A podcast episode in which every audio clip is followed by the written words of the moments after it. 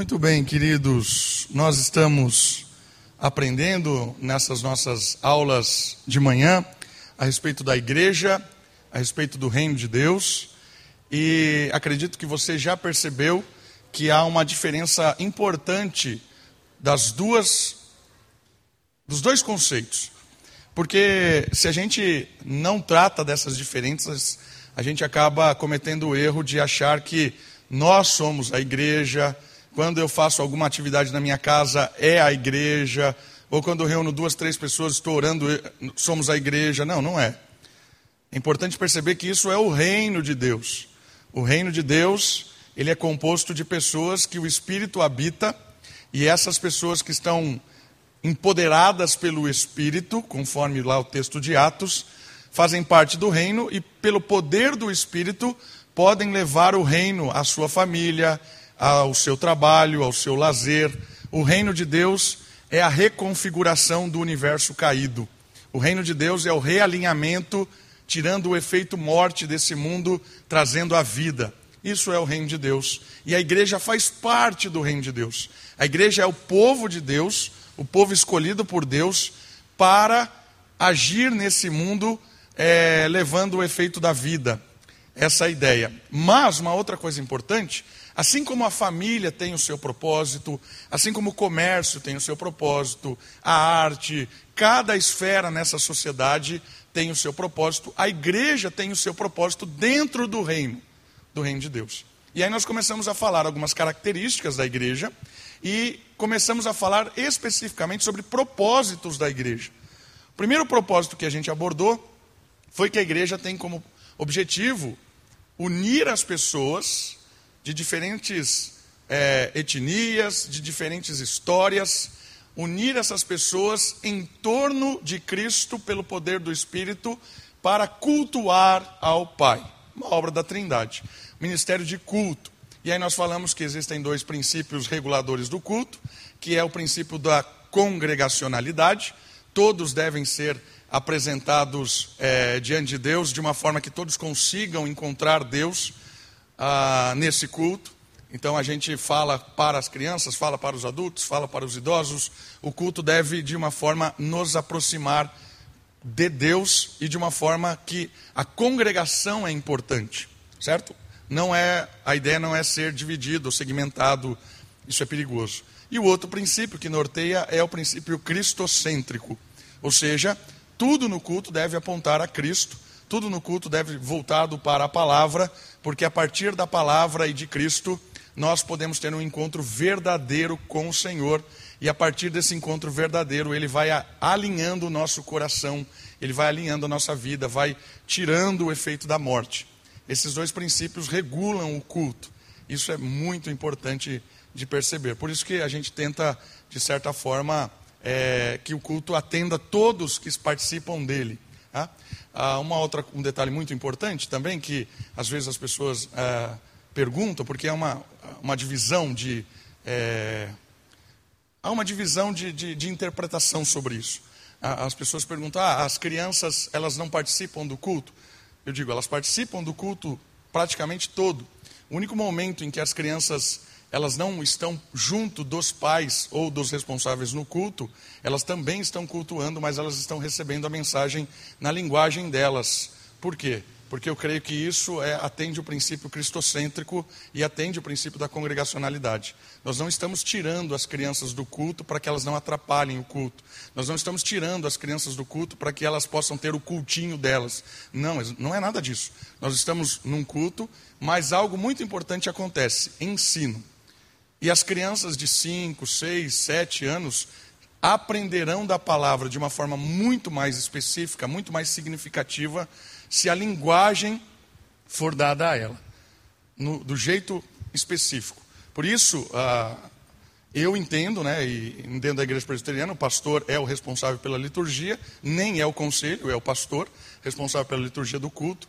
Eu entendo que a criança precisa não ouvir a mim no culto, porque eu não falo para ela. E aí eu estou sendo cruel. Eu estou querendo que a criança per permaneça num lugar que eu não vou falar para ela. Ela não tem condição de entender o que eu estou falando. E já é um desafio eu falar para pessoas de diferentes é, histórias de diferentes é, condições é, é, intelectuais, de diferentes possibilidades na vida, né, de, de estudo. E aí é um desafio você adequar uma linguagem que atenda a todos. Por isso a criança, no meu entendimento, ela é muito mais, é, ela encontra Deus enquanto o nosso culto ele acontece de forma simultânea, o ensino para a criança de forma específica e o ensino para os adultos de uma forma específica no mesmo momento, certo? Algumas pessoas é, creem que não, você vai, pode procurar na internet, tem pessoas dentro da igreja presbiteriana que dizem que não, que a criança deve permanecer no culto. Eu só convido você aí nessa igreja que essa pessoa pastoreia e veja o que a criança fica fazendo durante a pregação dele. Ela deve estar brincando com um brinquedinho, deve estar pintando com guache, porque é isso. Então ele prefere que a criança fique se divertindo no culto do que tirá-la do culto. Então, essa, entende? Porque para mim não faz o mínimo sentido. A, a, o pai tem que entreter a criança para que ela não. Não, nem vou criticar mais, porque isso está sendo gravado e eu não quero que as pessoas me liguem enchendo a minha paciência. Mas é por isso. É? Não faz o mínimo sentido, e se você duvida que é isso, vá numa igreja onde as crianças participam e vejam o quanto a mensagem do pastor atinge uma criança de 5 anos.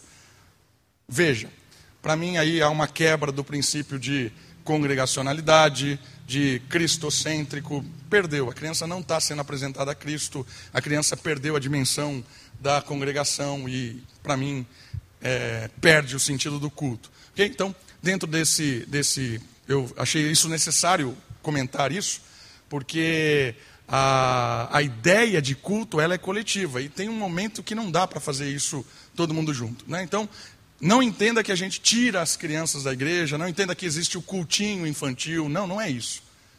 A criança está aqui no nosso, no nosso culto, 90% do culto. Ela participa com a gente, participa da ceia, isso aqui é importantíssimo. Os pais estão juntos. O único momento do culto da nossa comunidade em que a criança não está é no momento em que ela vai ser edificada pela palavra de Deus. E é o momento que a gente se divide. Certo? Falamos também do princípio ou é, propósito de mutualidade. Ensino mútuo é onde nós paramos. O, o, o propósito de edificação mútua. E aqui nós mencionamos, semana passada, alguns dos mandamentos mútuos, né? amai-vos uns aos outros, servi-vos uns aos outros, porque o propósito da igreja é que haja edificação coletiva. Um serve o outro é servido. Uma hora você serve, uma hora você é servido. Essa é a dinâmica, certo? Então a igreja se reúne para que haja, para que aconteça essa dinâmica de mutualidade. Este é um dos propósitos da igreja, a edificação mútua. E eu gostaria de perceber como isso acontece. Então, vamos comigo no primeiro texto bíblico de hoje, Efésios capítulo 4, versículo 12. Como é que acontece a partir do, do 11? Efésios capítulo 4, a partir do 11.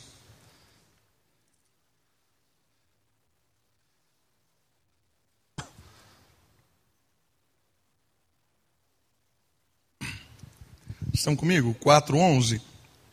Está falando de Jesus, esse ele aí que começa é Jesus. Ah, estou numa tradução diferente. Deixa eu pegar aqui a gente usa. 11. E ele designou uns como apóstolos, outros como profetas, outros como evangelistas e outros como pastores e outros como mestres, tendo em vista o aperfeiçoamento dos santos para a obra do ministério e para a edificação do corpo de Cristo. Até que todos cheguemos à unidade da fé e do pleno conhecimento do Filho de Deus, ao estado de homem feito, à medida da estatura da plenitude de Cristo, para que não sejamos mais inconstantes como crianças, levados ao redor por todo o vento de doutrina pela mentira dos homens, pela sua astúcia no, na invenção do erro. Pelo contrário, seguindo a verdade em amor, cresçamos em tudo naquele que é o cabeça. Nele o corpo inteiro bem ajustado, ligado, pelo auxílio de todas as juntas, segundo a, a correta atuação de cada parte, efetua o seu crescimento para a edificação de si mesmo no amor. Olha só que interessante. Como é que acontece essa edificação no povo de Deus? Por meio das pessoas, por meio dos integrantes deste corpo. Deus usa pessoas para a formação espiritual. Engana-se quem acredita que Deus age sempre diretamente. Não é verdade. Deus não só age diretamente na sua edificação, Deus age de forma mediatória na sua edificação, na minha edificação. E como isso acontece? Por meio dos relacionamentos, por meio das, do complemento que a igreja significa. O texto está dizendo que o amor é o medidor dessa, dessa troca de experiências. E aqui é muito legal porque a imagem usada é a imagem de corpo, a imagem da interdependência, das diferenças do corpo, mas da complementariedade. Algo faz parte de outro algo que vai completando cada parte do corpo, e cada parte do corpo é importante, porque só há corpo quando há essa diversidade, né, essa pluralidade, e há uma, um ajuste um com o outro nessa edificação. Então a ideia de corpo no amor faz a ideia do povo. E só há ensino, crescimento, quando há esse relacionamento do corpo. Um outro ponto importante de perceber é que isso acontece pela instrumentalidade do próprio Deus. É Deus quem faz isso por meio dos, dos seres humanos, por meio das pessoas. E aqui, especificamente, ele fala dos dons, e existem nas Escrituras três manifestações de dons para a edificação. A primeira delas está aqui. A primeira delas é a liderança que Deus institui por meio do cabeça da igreja. Note que o primeiro versículo que a gente leu diz que ele designou, ele empoderou, ele deu o dom. Ele quem? Jesus. Jesus é o dono da igreja. Nesse texto, é Jesus quem concede o dom. Diferente dos outros dois textos, ou das outras duas questões que falam dos dons do Espírito, nesse aqui é o próprio Cristo quem dá o poder de dom, de presente, de servir. Por que, que isso aqui é legal? De perceber que esses cinco dons aqui que aparecem, e eu creio que cada um desses dons aqui servem para o que está escrito no versículo 12, tendo em vista o aperfeiçoamento, aperfeiçoamento dos santos. Esses dons são dons de líderes na igreja, pessoas que vão estar é, conduzindo, direcionando, ensinando, pastoreando, repreendendo, disciplinando, corrigindo, defendendo. Por isso que os dons aqui são complementares. Aqui eu não entendo que são ofícios. Qual é a diferença de um ofício e de um dom? O ofício é aquele, é aquela, aquilo que é designado, que é, é empossado, que é declarado que a pessoa ela tem aquele ofício. Então, por exemplo, uh, no texto de, de, de Atos, quando vai dar, designar os presbíteros, ali não está falando de dom de presbítero, está falando de ofício. Então há um ritual, há uma, um, um levantar das mãos, há um, um, uma consagração, vamos dizer assim, do presbiterato. O presbítero, como ofício, é aquele que é designado para exercer o presbiterato. Mas existe o presbítero como dom. E aí o presbítero como dom não precisa ter o ofício, porque ele exerce esse presidir. Então aqui, por que, que eu estou destacando isso? Porque aqui quando ele fala de apóstolo, ele não está falando de ofício apostólico. Porque o ofício apostólico foi designado por Jesus para um propósito específico do, sobre os doze. O propósito do ofício apostólico era registrar a revelação, era trazer o conhecimento do, daquilo que o Espírito é, revelaria para eles, escrever a Escritura. Mas o ofício é algo específico nesses personagens. Mas se você olhar o Novo Testamento, você encontra, por exemplo, no livro de Atos, personagens como Barnabé sendo designados como apóstolo. E aí é interessante de perceber. Barnabé é chamado de apóstolo no, no, livro de Atos. Mas ele não é apóstolo. Não, não é mesmo. Por que, que ele não é apóstolo? Porque ele não foi designado ao ofício apostólico.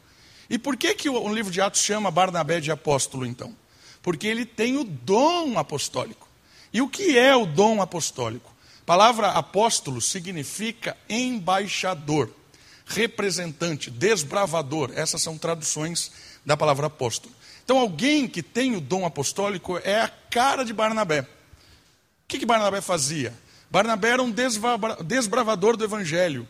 Ele chegava, um cara que chegava em terras estranhas trazendo conhecimento. Esse era o, o, o dom apostólico.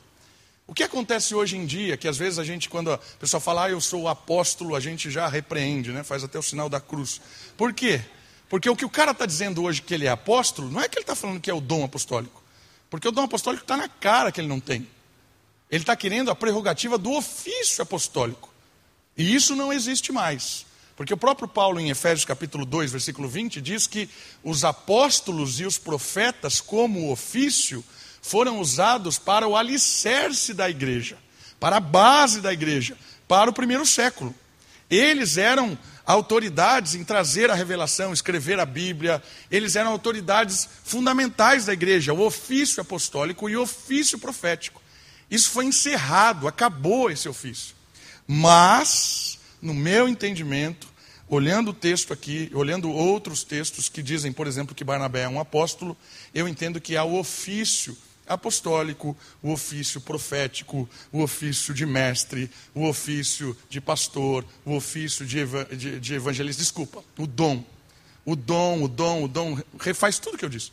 O dom apostólico, o dom evangélico, evangelista, o dom pastoral, o dom de mestre, mas o ofício não mais. Porque existem só dois ofícios na igreja hoje. Só dois, dois ofícios: ofício diaconal e ofício presbiteral. Esses são os dois ofícios que existem na igreja. Certo? Os dois oficiais que a Bíblia revela para nós no Novo Testamento é o ofício de presbítero e o ofício de diácono. Por que esses dons é designado ao, aos líderes da igreja? Perceba, esses, esses dons são complementares. Esses dons, dons são, são para a edificação. Então, o dom de evangelista é aquele que tem a facilidade, ele é empoderado pelo próprio Cristo para ensinar o evangelho, pregar o evangelho, disseminar o evangelho. Né? O profeta, atividade profética, o que é um dom de profecia? Dom de profecia, às vezes a gente acha que é aquela pessoa que levanta e acerta o futuro. Não, isso aí não tem nada a ver com dom de profecia. Dom de profecia, se olhar no, no, Antigo Testamento inteirinho, o dom de profecia é aquele, o profeta é aquele que olha para a aliança, olha para o povo e diz: Olha, a aliança diz que se você fizer isso que você está fazendo, vai vir um povo e vai destruir. Se você continuar indo para esse caminho, vai dar ruim. O profeta não está acertando nada, o profeta está lendo e interpretando. O profeta está apontando a aliança e repreendendo o povo. 99,9% da atuação profética no Antigo Testamento é assim que funciona. Essa ideia de discernimento do futuro acontece uma ou outra vez e olhe lá. Porque o dom, a, ideia profética é essa. É uma, um apontamento da aliança. Então, um líder hoje, no meu entendimento com o dom de profecia, é um líder que tem facilidade de olhar a escritura, olhar para você e dizer assim, meu amigo, você está fora da escritura arrependa-se, volte. É, pessoa, às vezes a, a, gente usa o termo exortação para isso, mas é um termo errado, porque exortar não é corrigir. Exortar na Bíblia é animar, encorajar. Corrigir é outra questão. Então, a profecia, o dom de profecia, está mais ligado com essa repreensão, com essa correção. E o pastor? O pastor é aquele que cuida, que pastoreia, que ora junto, que chama para perto para conversar. E o mestre? O mestre é o que ensina, é o que é, esmiuça as escrituras. Evangelista, profeta, apóstolo é o embaixador, dom. Por isso que é importante a igreja ter pessoas com esses dons, principalmente líderes, que complementam um dom o outro.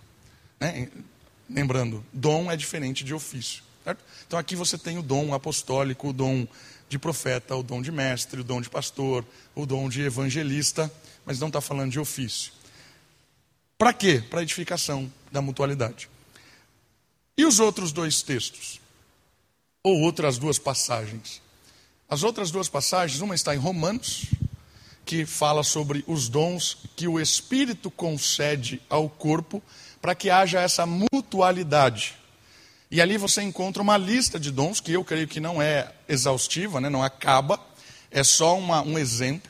E ali você encontra dom de ensino, dom de hospitalidade, dom de contribuição, dom de serviço, dom de presidir, vários outros dons.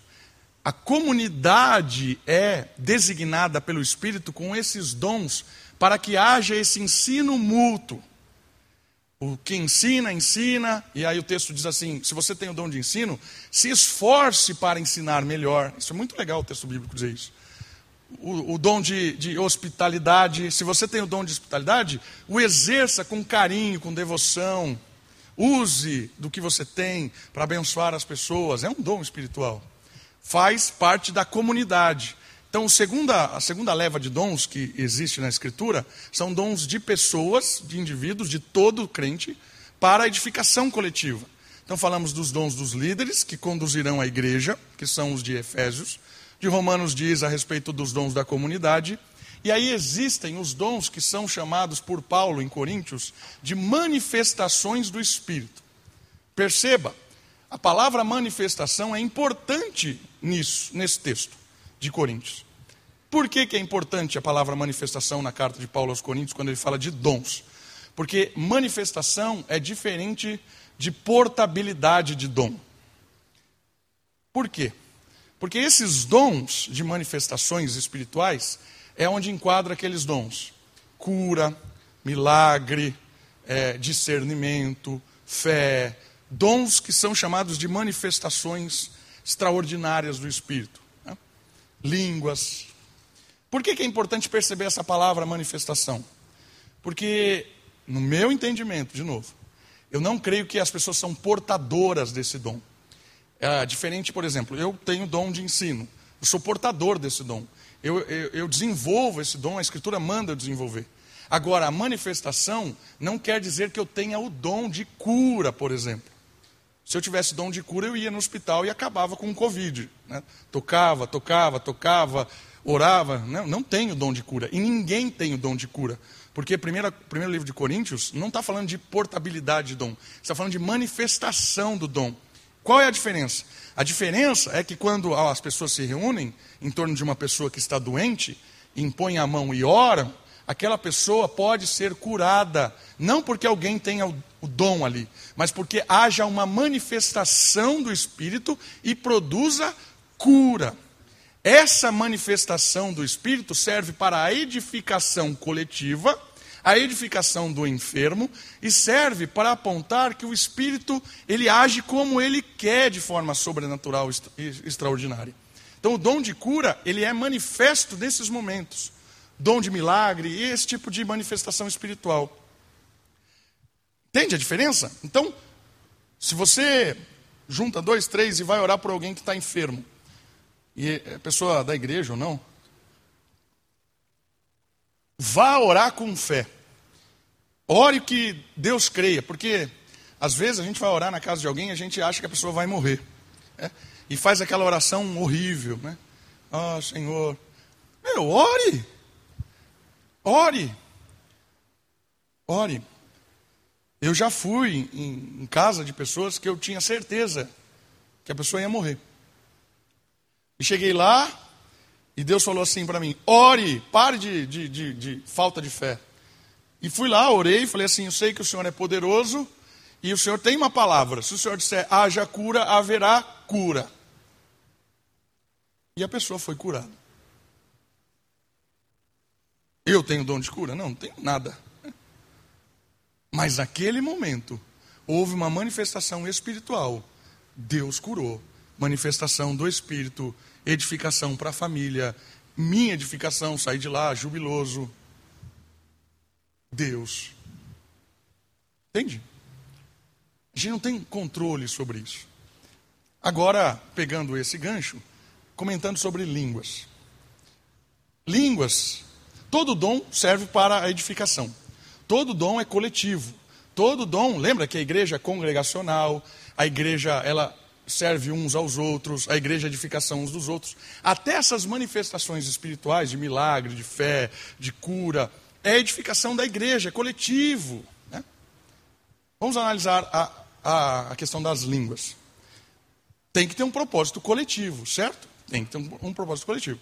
Então, nesse sentido, o propósito coletivo das Escrituras com a língua, ela revela algo muito legal que o profeta Jeremias apontou dizendo que toda vez que Israel não ouvisse a voz de Deus, a voz de Deus seria anunciada por línguas que eles não conhecem.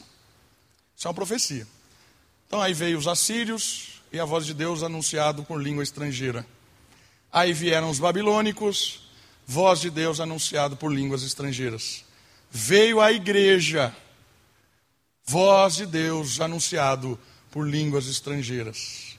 Quando havia a manifestação do dom de línguas na comunidade, o judeu que estava ali perto olhando, ele tremia, porque ele sabia que ali era comprovação de que o evangelho estava sendo manifestado e de que ele estava ouvindo a voz de Deus em língua que ele não conhecia. Então havia um propósito específico. E o dom de língua servia para a edificação coletiva e para o juízo do povo de Deus. Tanto é que existe um regulamento do dom de línguas em 1 Coríntios capítulo 14, que não deve ninguém falar em língua sem que haja interpretação dessa língua. Por quê? Porque se nós temos a igreja com os dois princípios, cristocêntrico e coletivamente ou congregacionalmente, o que, que adianta eu ficar aqui na frente falando em línguas estranhas? É, labachúria, ripa lá para trás, é, chupa bala house, olha, aprendi várias palavras. Né? Que adianta eu ficar fazendo isso? Não adianta em nada. O texto diz assim: se entrar uma pessoa aí, vai achar que o pastor é louco. Não vai achar, vai ter certeza, vai carimbar, porque não tem, não tem edificação nenhuma, é só Zé Graça. É o mesmo cara que fala que é apóstolo, ele fala em língua, não fala? É, é o mesmo. O cara que fala que é apóstolo, ele fala em língua, faz milagre, não é esse? Não é esse? É esse. É isso aí. Sabe? Não tem edificação nenhuma. Nenhuma. Não tem edificação nenhuma. Ah, mas eu falo em língua sozinho em casa. Eu não conheço nenhum dom que edifica a si mesmo. Por que o de línguas faria isso? Olhe os dons na Bíblia, todos, todos, todos. Faz a lista, faça um catálogo da lista, todos. Me aponte um dom que não é para a edificação coletiva. Por que, que o de línguas edificaria a si mesmo? Não faz sentido nenhum. Então, a pessoa que fala, que fala em línguas em casa é o cúmulo do ego. Deus está me edificando na minha casa falando em línguas. Não existe manifestação do Espírito para edificação do ego. Se você faz isso intencionalmente na sua casa, talvez te convenceram do engano. Eu estou te abrindo os olhos, a Escritura não fala sobre isso. Quando Paulo fala assim, eu falo mais em línguas do que todos vocês, o mais ali não é de quantidade, não é de quantidade, é de qualidade. Porque os corintianos, né, ali, eles achavam que eles eram o suprassumo da teologia, achavam que falavam em línguas. E aí, quando Paulo fala assim para eles: Ó, eu falo em línguas muito mais do que vocês, não é quantidade, é qualidade. Sabe por quê? Por justamente o que ele fala em Coríntios capítulo 13, por causa do amor. A qualidade do meu dom de língua serve para a edificação, serve para a transformação, serve para o anúncio do evangelho ao judeu. Por isso que eu falo muito mais do que vocês. Porque a língua tem um propósito e não é egoísta. Percebeu? É só ir para a escritura, meus irmãos. Só para. O problema o problema é o seguinte: por que, que essas igrejas ou essas pessoas elas fogem da escritura? É, porque a escritura a escritura põe as pessoas num beco sem saída. Como é que ela vai explicar esses textos bíblicos? Aí foge para a autoridade. Né? Você está tocando no ungido no Senhor. Você é rebelde. Você está negando a minha experiência. Olha, Deus vai descer fogo na sua cabeça. Vai para o mistério e para o poder. E o mistério e o poder aí ao infinito e além, como dizia Buzz Lightyear, né? Infinito e além. Tem fim. Você inventa o que você quiser. Por isso nós somos reformados. Reformado diz assim: está na Escritura? Tá. Então vamos dialogar, vamos conversar. Não está na Escritura? Ó, pode até ter acontecido com você, mas eu não sei o que é. Não sei explicar. O fato da autoridade apostólica não existe mais, o fato da autoridade profética, né, agora estão exercendo outros cargos, né? Ao sacerdote, ao supremo sei lá o quê, né, arcanjo, não sei quais as entidades que estão criando agora. É, Vice-deus, vai chegar nessas coisas. Né? Vai, é, porque vai criando uma hierarquia muito louca, e aí você vai chegar no vice-deus, né? Quase o título que Satanás né, propôs para ele. Né? Percebeu? Então, olha só, quando a gente percebe o propósito da igreja de edificação mútua, a gente consegue desarmar um monte de coisa que não tem sentido. A edificação é mútua. E perceba uma coisa muito legal. Quando você edifica com o seu dom, é óbvio que você é edificado. Quando você serve de instrumentalidade para a edificação, é claro que você é edificado. É edificado na vida do outro. Quando você serve, você é servido. Quando você é canal, você se sente empoderado, você se sente em paz, você se sente é, é de bem com Deus. Essa é a ideia da mutualidade, essa é a ideia do ministério de mutualidade. Diga, Luther. Fala aí.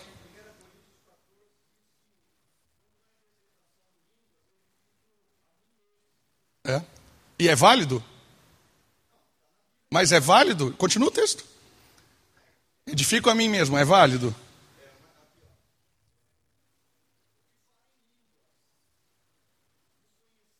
Hum. Uhum. Isso. O que, que ele está falando com isso?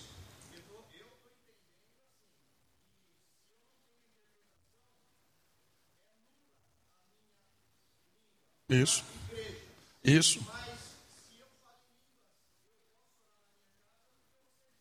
Mas está escrito isso no texto?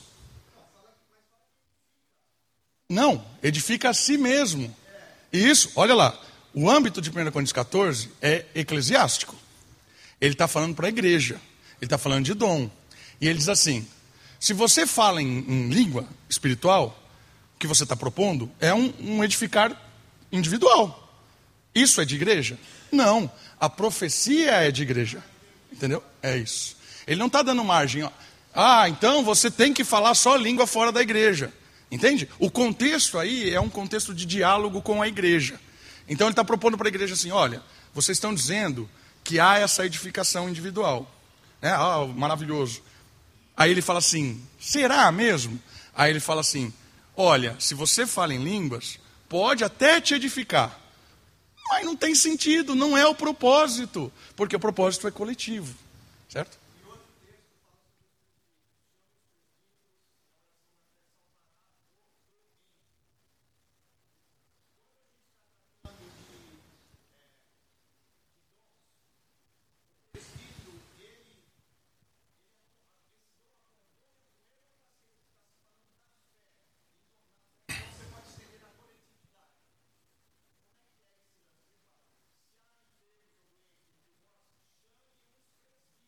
Uhum. Uhum. E aí o que acontece nos dois próximos versículos? Ele levanta e os seus pecados são perdoados. Vamos parar e pensar. A palavra doente, ela é doença física ou espiritual? Salvar é espiritual ou é cura? Porque a palavra salvar é terapeu. Terapeu pode ser traduzido como cura ou salvação. Né? A minha interpretação desse texto é alguém que está completamente preso por causa do pecado. Ele está doente, enfermo por causa do pecado. Chegou os presbíteros, derrama o óleo que é o símbolo do Espírito, e o Espírito recomeça. Perdão. E aí há arrependimento, há quebrantamento, e ele se levanta, e a sua, seus pecados são perdoados.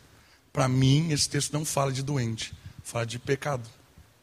Lembra desse texto de Coríntios, do óleo? É. A palavra ali para mim é espiritual. Agora, vamos supor uma segunda possível interpretação, que seja doente ali. Que tem muita gente que crê que é doente. Né? Ali há uma manifestação, ou poderia haver uma manifestação do dom de cura. Né?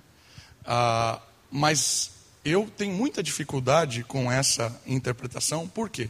Porque ali a, a Bíblia fala assim: e o poder da fé levantará ele. Se a junta de presbítero for lá e não levantar, a culpa é de quem? Se for qualquer igreja é, aí por aí, vai dizer que a culpa é do cara que faltou fé. Mas o texto não diz isso. O, o texto diz que se não levantar, a culpa é da junta de presbítero, que não teve fé. Por isso que para mim é difícil entender esse texto como uma doença física. É? Porque senão, imagina, junta de presbítero era levanta, ia, ia para o hospital direto. Vamos lá, vamos levantar, vamos levar o óleo lá e vamos, vamos fazer levantar isso todo mundo aqui. Entende? Diga, Rebeca. Tiago 5.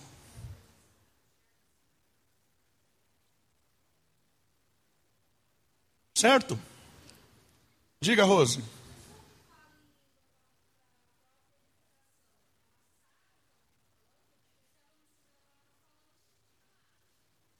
Então, eu, eu não acredito nisso. Eu acredito, igual o Luther citou um texto que poderia estar dizendo isso, né? Que fala em línguas, fala para edificação própria. Eu não creio que o texto está dizendo que há uma edificação própria. Eu creio ali que é uma crítica de Paulo, falando assim: olha, você está sendo egoísta. Porque a igreja não tem egoísmo. A igreja, quando alguém fala em línguas, deve haver edificação, como há na profecia. Então, Paulo está fazendo uma comparação para dizer para o cara que ele está Está equivocado, certo? Então, na minha humilde opinião bíblica, eu não creio que exista dom de línguas para edificação própria. Para mim não existe isso. Se você perguntar para mim assim, você acredita que exista manifestação do dom de línguas hoje? Eu acredito. Desde que cumpra o propósito de edificação coletiva. É, se na, na Moriá manifestar alguém falar em línguas, sentar e levantar outra pessoa, interpretar o que é. Vamos deixar rolar. Se acontecer assim, vamos deixar rolar. Né?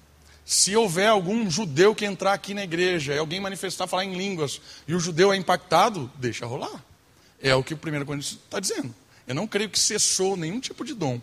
Né? Existe um grupo muito grande de pessoas que creem que cessou o dom. Eu não acredito. Para mim, ali, quando eu, eu leio que o que é perfeito é que faz cessar o dom. E o que é perfeito? O que é perfeito para mim é o retorno de Cristo. É o reino completamente implantado. Então, até o dia da, do que é perfeito, que é o retorno de Cristo, os dons permanecem. Mas eu creio que o dom de línguas, ele, ele, ele como é para edificação coletiva, ele perde para a profecia, como o próprio dom, o, o Luther citou aqui. A profecia serve muito mais do que o dom de línguas. Porque o dom de línguas ele tem uma, uma conotação de juízo, ele tem uma conotação de edificação é, diferente. A, a, profecia tem um, um poder mais latente, né? Então, é, eu não creio que alguém fale em línguas. Aí você pergunta, ah, mas tem fulano de tal que fala. Olha, existem inúmeras possibilidades. A pessoa pode estar realmente bem intencionada. Ela pode realmente achar que está falando em línguas. É?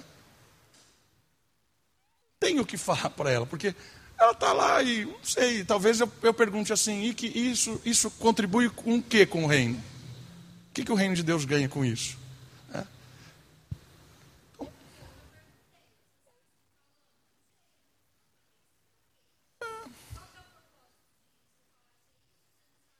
Uma outra, uma outra, uma outra boa pergunta é: qual, qual tipo de edificação que promove? Bem-estar, é, paz, sensação de liberdade. Quando eu vou no McDonald's, eu sinto isso. Entende? Então, o dom de língua, o dom não pode promover esse tipo de coisa. Porque se você perguntar para a pessoa que fala em dom de língua, ela vai falar isso para você. Ah, eu me sinto em paz, eu me sinto não sei o quê. Eu sinto muito melhor indo no McDonald's do que, entende?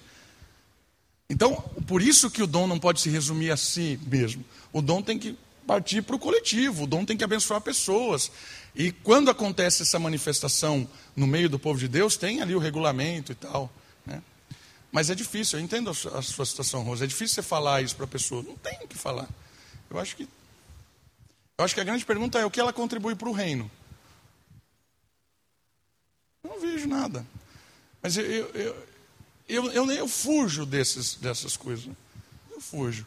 Porque não tem o que fazer. Você, por mais que você mostre, não tem. É, então, tem, tem. Tem. Fala. Por favor.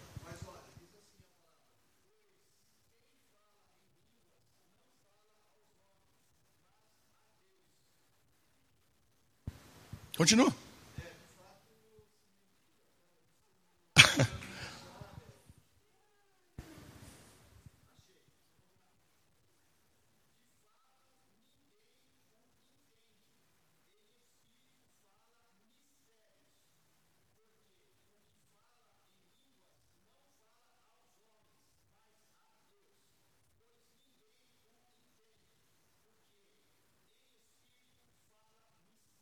Isso, por isso que precisa ter intérprete.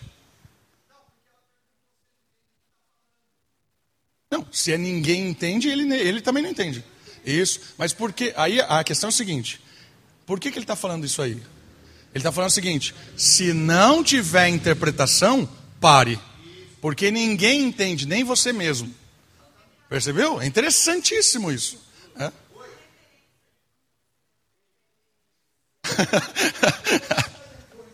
É? Coríntios, é Coríntios, é ali. É Coríntios que trabalha isso.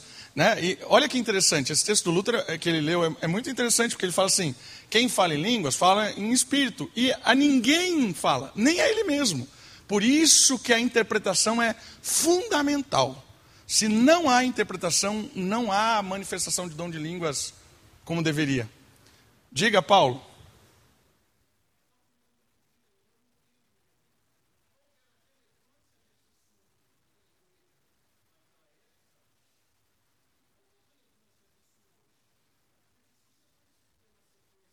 Vamos lá então, deixa eu responder. Você vai responder a sua pergunta agora. Ah.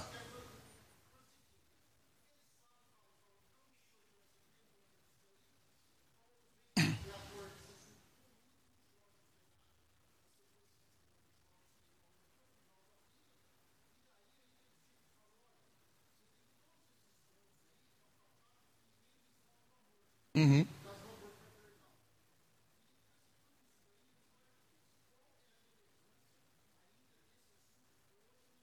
É, essa é, é muito boa a sua pergunta, Paulo. É verdade, muito boa mesmo. Duas. Qual é a relevância contextual? A relevância contextual são duas. Primeiro, a realidade na Grécia, realidade na Grécia era o que é uma vida virtuosa para o grego, o que é uma boa vida, o que é alguém correto, justo, íntegro na visão grega. É quem tem superioridade intelectual quem manifesta poderes de ensino, de sabedoria, ele é o, é, é o top. Por isso que existia na Grécia é, escravidão. Né? Se o cara não serve mais para nada, né? não sabe pensar, não sabe dialogar, não tem nenhum tipo de poder, nenhum link com o cosmos, com os deuses, ele vai ser escravo. Certo? Então havia essa hierarquia no pensamento grego. Quem é o mais importante então? É o cara que tem poder para exercer a sua sabedoria. O dom de línguas estava sendo entendido pelos gregos assim. Olha, eu falo uma língua superior à sua. Eu tenho um conhecimento superior à sua. Você, ninguém entende o que eu falo. Que é sobrenatural. O que, que ele estava querendo? Topo da pirâmide. Certo? Ele queria, dentro do, do pensamento grego, exercer uma autoridade dentro da igreja com mentalidade mundana com, mundana no sentido da época. Então, a, o conceito grego estava na cabeça do cara que era um crente grego, de que se ele tivesse esse dom, ele estaria no topo do negócio. Ele não seria o cara que capina, o cara, o cara que serve, não, porque isso aí é de segunda classe. Eu estou no topo do negócio. Então, essa é a primeira ênfase. Por isso que Paulo combate isso claramente, dizendo assim: ó, ninguém é maior do que ninguém, não existe dom melhor que outro. E ele fala assim: ó, o dom de profecia é maior do que o de línguas. Por quê? Porque ele está combatendo essa ideia do topo. Ele está dando um golpe na cultura da época, certo? Esse é um primeiro momento. A outra relevância era a relevância escriturística de expansão da igreja. Por quê? Porque aí está na época de que a igreja está sendo fundamentada sem judeu. Os judeus estão sendo deixados de lado. Até 70 depois de Cristo, a igreja era uma mescla entre judeu de Israel e gentil, era uma mescla. Mas ela chegou no momento, em 70, que houve essa divisão. O judeu tomou o seu partido e a igreja praticamente se tornou praticamente absoluta, quase gentílica. Os judeus eram um pingadinho. Então toda essa mescla foi sendo separada. E uma forma de Paulo estar tá separando isso era o dom de línguas. Porque o dom de línguas era a profecia de Jeremias. Olha, toda vez que o judeu não crer na mensagem de Deus, ouvirá o evangelho por outras línguas. Então estava um judeu lá na Grécia, ouvia o que estava acontecendo, isso servia para ele. Opa, esse é o povo de Deus. Então, ou ele de fato fazia parte daquilo e entendia que ele era igual ao gentil, estamos igual, estamos no mesmo pé, ou ele pulava fora, saía fora. Então, existiam essas duas conotações o dom de língua: conotação de ensinar a cultura local, de que não é assim que funciona, e ao mesmo tempo trazer juízo ou conversão ao judeu. Certo? Trazendo para os dias de hoje, por que, que o dom de língua serve nas igrejas em geral? Pergunte ao Celeste, pergunte a Dorca, ela vai dizer para você. Como é que serve o dom de línguas? Existe crente que não fala em línguas na igreja lá? Segunda classe. Tem o topo, não tem? Olha a Grécia aí. A Grécia. É tipo X-Men. Grécia. Percebe? Contexto grego funcionando aqui exatamente. Mesmo contexto. Certo? A hierarquia. A, a, entende? Então, essa questão do, do, da. É a mesma. Porque o ser humano, irmãos, não se engane, o ser humano é o mesmo, é as mesmas filosofias, é as mesmas histórias, é o mesmo egoísmo, é a mesma história. Só muda a bandeirinha, o país, não é a mesma história. Diga.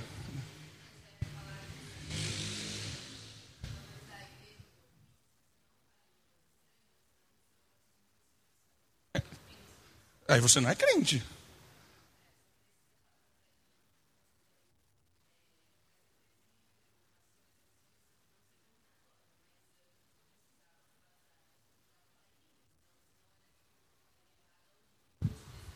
Isso. Igreja de Corinto. Era a igreja Corinto da, de Americana, essa igreja? É a igreja de Corinto, percebe? É a mesma história, a mesma história. Então, a relevância desse assunto está nesse sentido, eu acredito, de que isso nos ajuda a perceber a dinâmica da igreja. Né? Se há mutualidade, se há ensino, se há correção, se há disciplina, se há. Né? É interessante perceber isso. Né? Certo?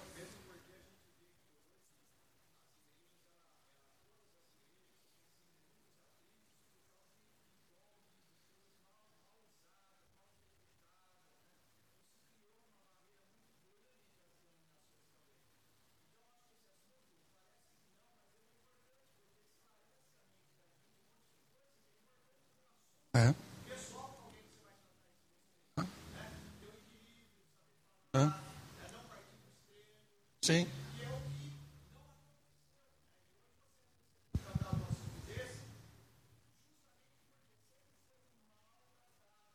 É. Sim. Sim, eu acho que a gente está num ambiente assim.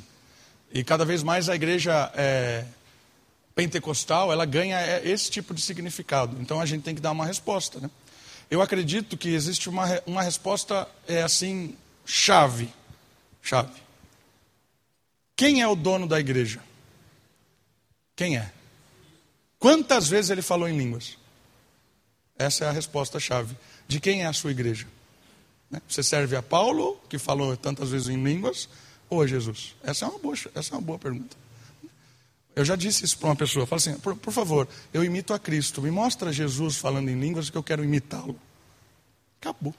Acabou a conversa. Aí fui chamado de fariseu, de sorveteriano. Aí, tá bom. Vai na paz.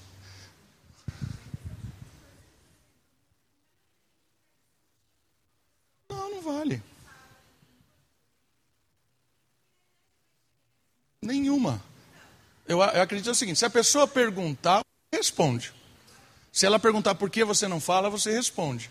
Agora, se ela quiser arrumar conflito, aí eu acho que não vale a pena. Você não vai convencer ninguém.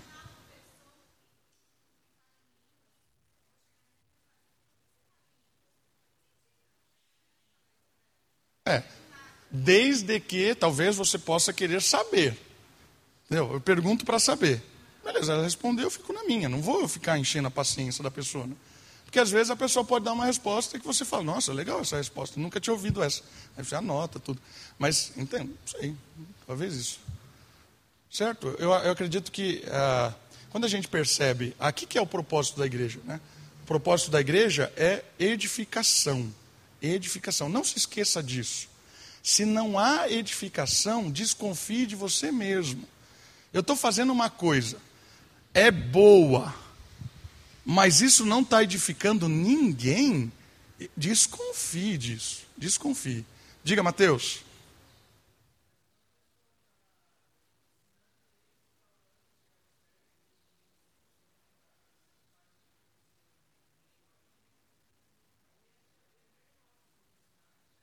Sim, é o que nós estamos fazendo aqui, abertamente.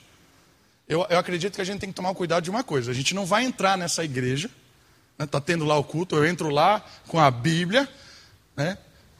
Sai daqui! Entendeu? Eu acho que isso não é a nossa função. Entendeu? Aí eu acho que é juízo de Deus isso. Mas eu, eu entendo o que você está falando, é uma preocupação importante. Nós temos que, de certa forma, ensinar. Né? Apontar o certo, se criar a possibilidade do diálogo, a gente tem que ensinar. Eu acho que o problema é quando a pessoa não quer ser ensinada, a pessoa só quer brigar. Aí não vale a pena, é aquilo que está em Timóteo. Paulo fala para Timóteo: olha, não convém aos servos de Deus ficar entrando em contendas desnecessárias. Convém orar para que Deus lhe conceda o arrependimento e também lhe conceda o retorno à sensatez. E o que é isso? Retorno à sensatez? Parar de ouvir o seu próprio coração e ouvir a mente sensata ligada com o espírito. É porque às vezes a pessoa está ligada só na emoção. O insensato é o cara que segue o seu coração ao extremo. É a sua emoção, é aquilo que dá né, paz, não sei o quê. E aí não dá para dialogar. Entende? Não tem como você ensinar alguém assim. Mas a sua preocupação é importante. É importante mesmo. A gente tem que realmente, nas oportunidades, apresentar o correto e não, não ficar criando treta. Deixa falar e tal. Não concordar também, né? A pessoa fala um monte de besteira, você fala, não, beleza. Não, eu, eu discordo. Se você quiser conversar, a gente conversa, mas eu acho que você está indo para o caminho errado. Certo?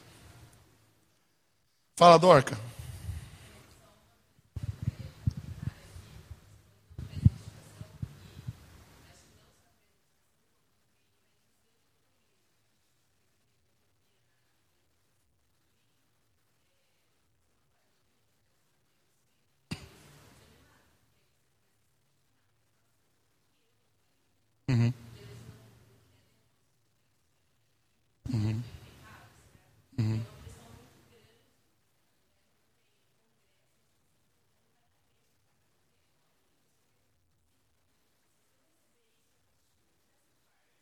Você falou em línguas? Por isso que você está aqui, né? Expulsaram você de lá.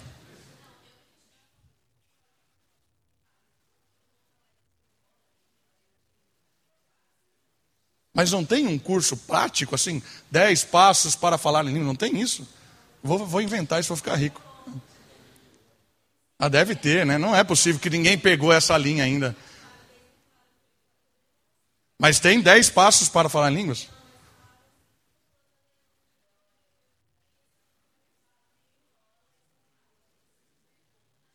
viu eu tenho, falando que tem, daqui a pouco está vendendo nos aeroportos lá. Como o homem altamente eficaz na igreja. Né? Tem esses livros. Assim.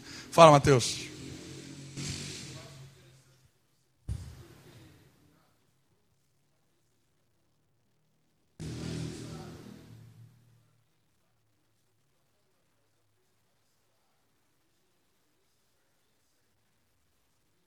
Sim.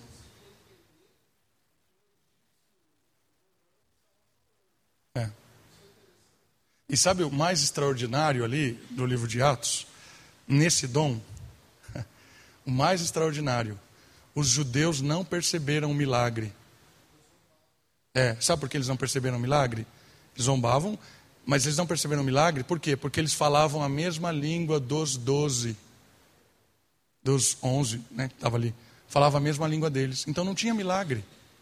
Não tinha. Porque eles estavam pregando o evangelho, eles ouviam na voz, na língua deles, que era o aramaico.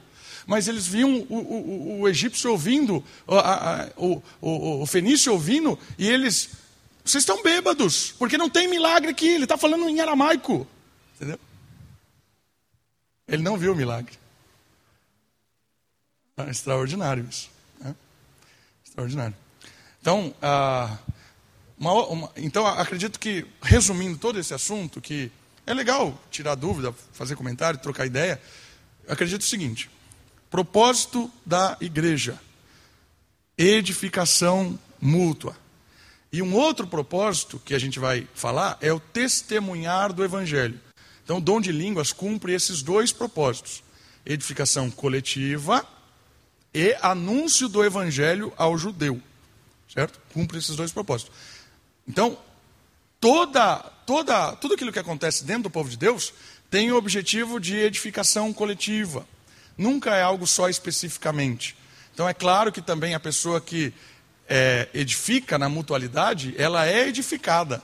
Ela é edificada. É, enquanto eu, quando eu estou dando aula, ou quando você está servindo, ou quando você está dando a sua aula, ou quando você está cantando, você está sendo edificado com o seu dom, certo? Enquanto você também edifica o outro, né? Certo? Então, esse é um ponto muito importante. Terceiro propósito para a gente encerrar hoje, em cinco minutos. Terceiro propósito, como eu já comentei, é o propósito de ser luz para as nações, ou ser testemunho. Está né? Tá lá baseado em Mateus 28. Vamos lá para o texto, que é o da grande comissão. Acredito que é um texto bem conhecido dos irmãos. Final de Mateus 28.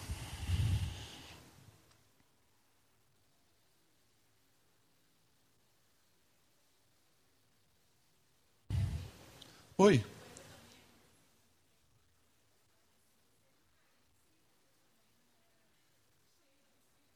É. É isso, é. Eu preciso fazer um, um, um tour na igreja. Eu, preciso, eu, eu vou pedir um, um, ano de sabático e vou frequentar uma igreja pentecostal durante um ano. Eu preciso dessas experiências. Eu não sei nada disso, eu não entendo, não compreendo essas coisas.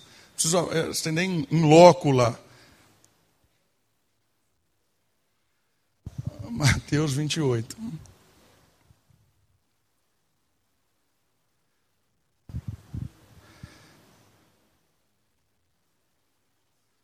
Chegaram comigo aí? A partir do verso 18.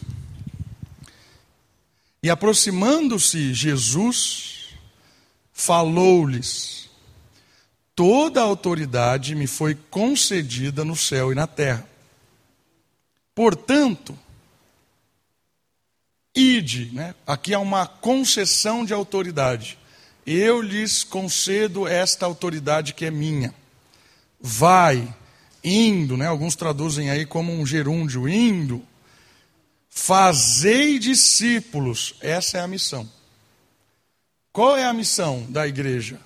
A missão da igreja é fazer discípulos. Como? Né? Primeiro, de toda a etnia. Não existe um público específico mais. Jesus veio para o judeu em primeiro momento, para que a partir dos judeus fossem para todas as nações. Aconteceu isso. Agora, em Cristo, Jesus dá uma ordenança eclesiástica para que toda a etnia seja alcançada. Ele é a provisão salvífica para todos os povos, todas as nações. Há possibilidade agora de discipulado em todos os lugares. Então vá para todo o mundo batizando-os. O que significa o batismo? O batismo tem vários significados, vários. Mas eu acredito que o significado básico do batismo é identificação. Identifique a pessoa com Cristo. Identifique a pessoa com o Espírito. Identifique a pessoa com o Pai. Identifique a pessoa como discípulo. Essa é a ideia do batismo. É claro que ela tem outras interpretações é, secundárias. Pode representar morte e ressurreição, pode representar a descida do Espírito, pode é, representar o lavar regenerador. N né, pode representar a, o vínculo da aliança. Batismo pode representar várias, várias coisas. Mas eu creio que o batismo significa identificação. Então, olha a ordem do texto. Né? Você vai a todas as nações, fazendo discípulo, e a primeira coisa que acontece é identifique essa pessoa com o discipulado, com o discipulador, com o mestre. Isso é a ideia do batismo.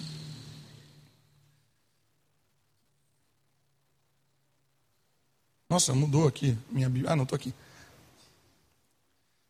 Batizando em nome do Pai, do Filho e do Espírito Santo. Esse texto aqui, só um comentário simples, talvez seja o texto mais forte a respeito da trindade. Isso quer um texto que defenda a trindade? Né, quando o testemunho de Jeová bater na sua casa e dizer que. Aqui.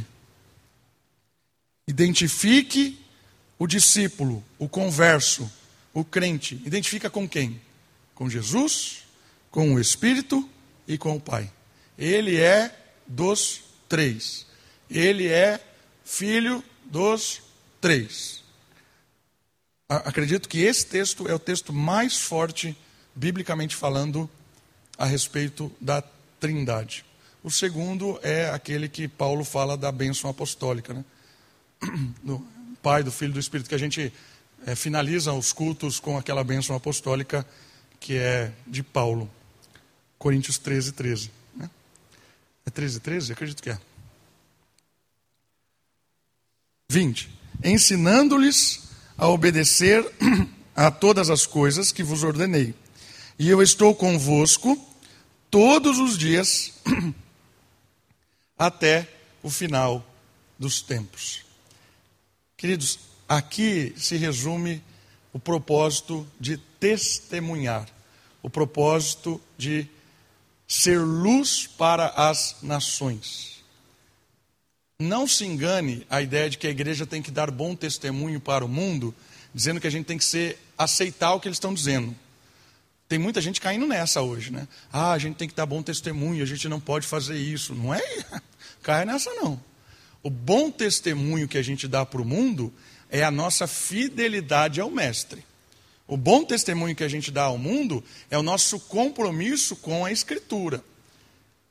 Se isso vai incomodar o seu vizinho, se isso vai gerar chacota, se isso vai falar que você é intolerante, compromisso tem que ser com a Escritura, não é o compromisso com o mundo.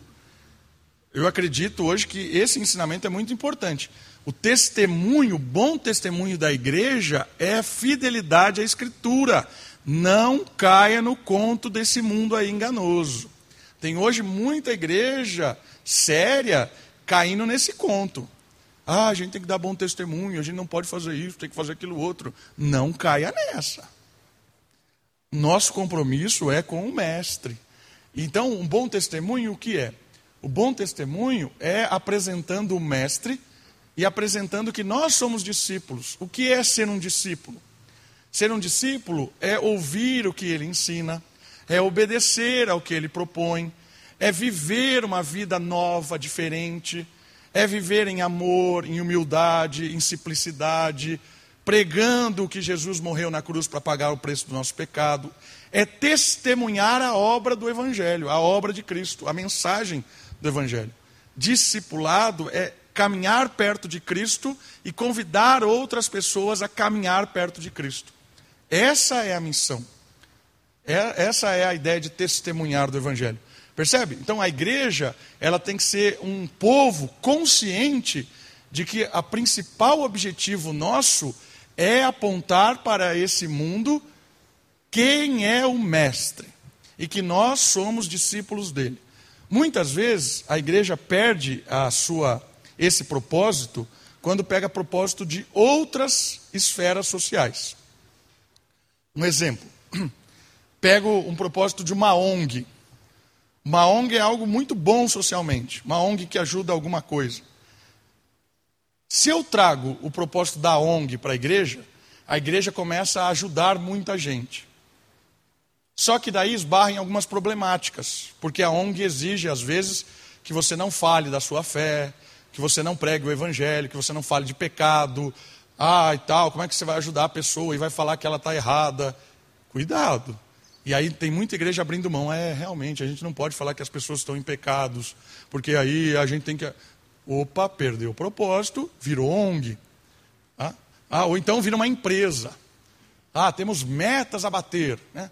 Nossa célula tem que ter tantos visitantes. Aí tem os visitantes, bateu a meta da semana, ganha recompensa. Né? Estrelinha. Não sei para que serve a estrelinha. Deve ser aquele tipo de escoteiro, né? Você bota aqui, vai juntando as estrelinhas e tal. Ah, agora você tem que ligar para as pessoas e tal. Você cria uma metodologia, vira uma empresa. Isso faz, isso é bom para a empresa, porque dá resultados e tal. O problema é quando você traz isso para a igreja e começa a dar resultados. Os resultados enganam, porque a igreja não é pragmática. O que é o pragmatismo? O pragmatismo é você faz se dá certo. Não é, não é assim que funciona a igreja. Ah, vamos fazer esse método é, empresarial que vai dar certo.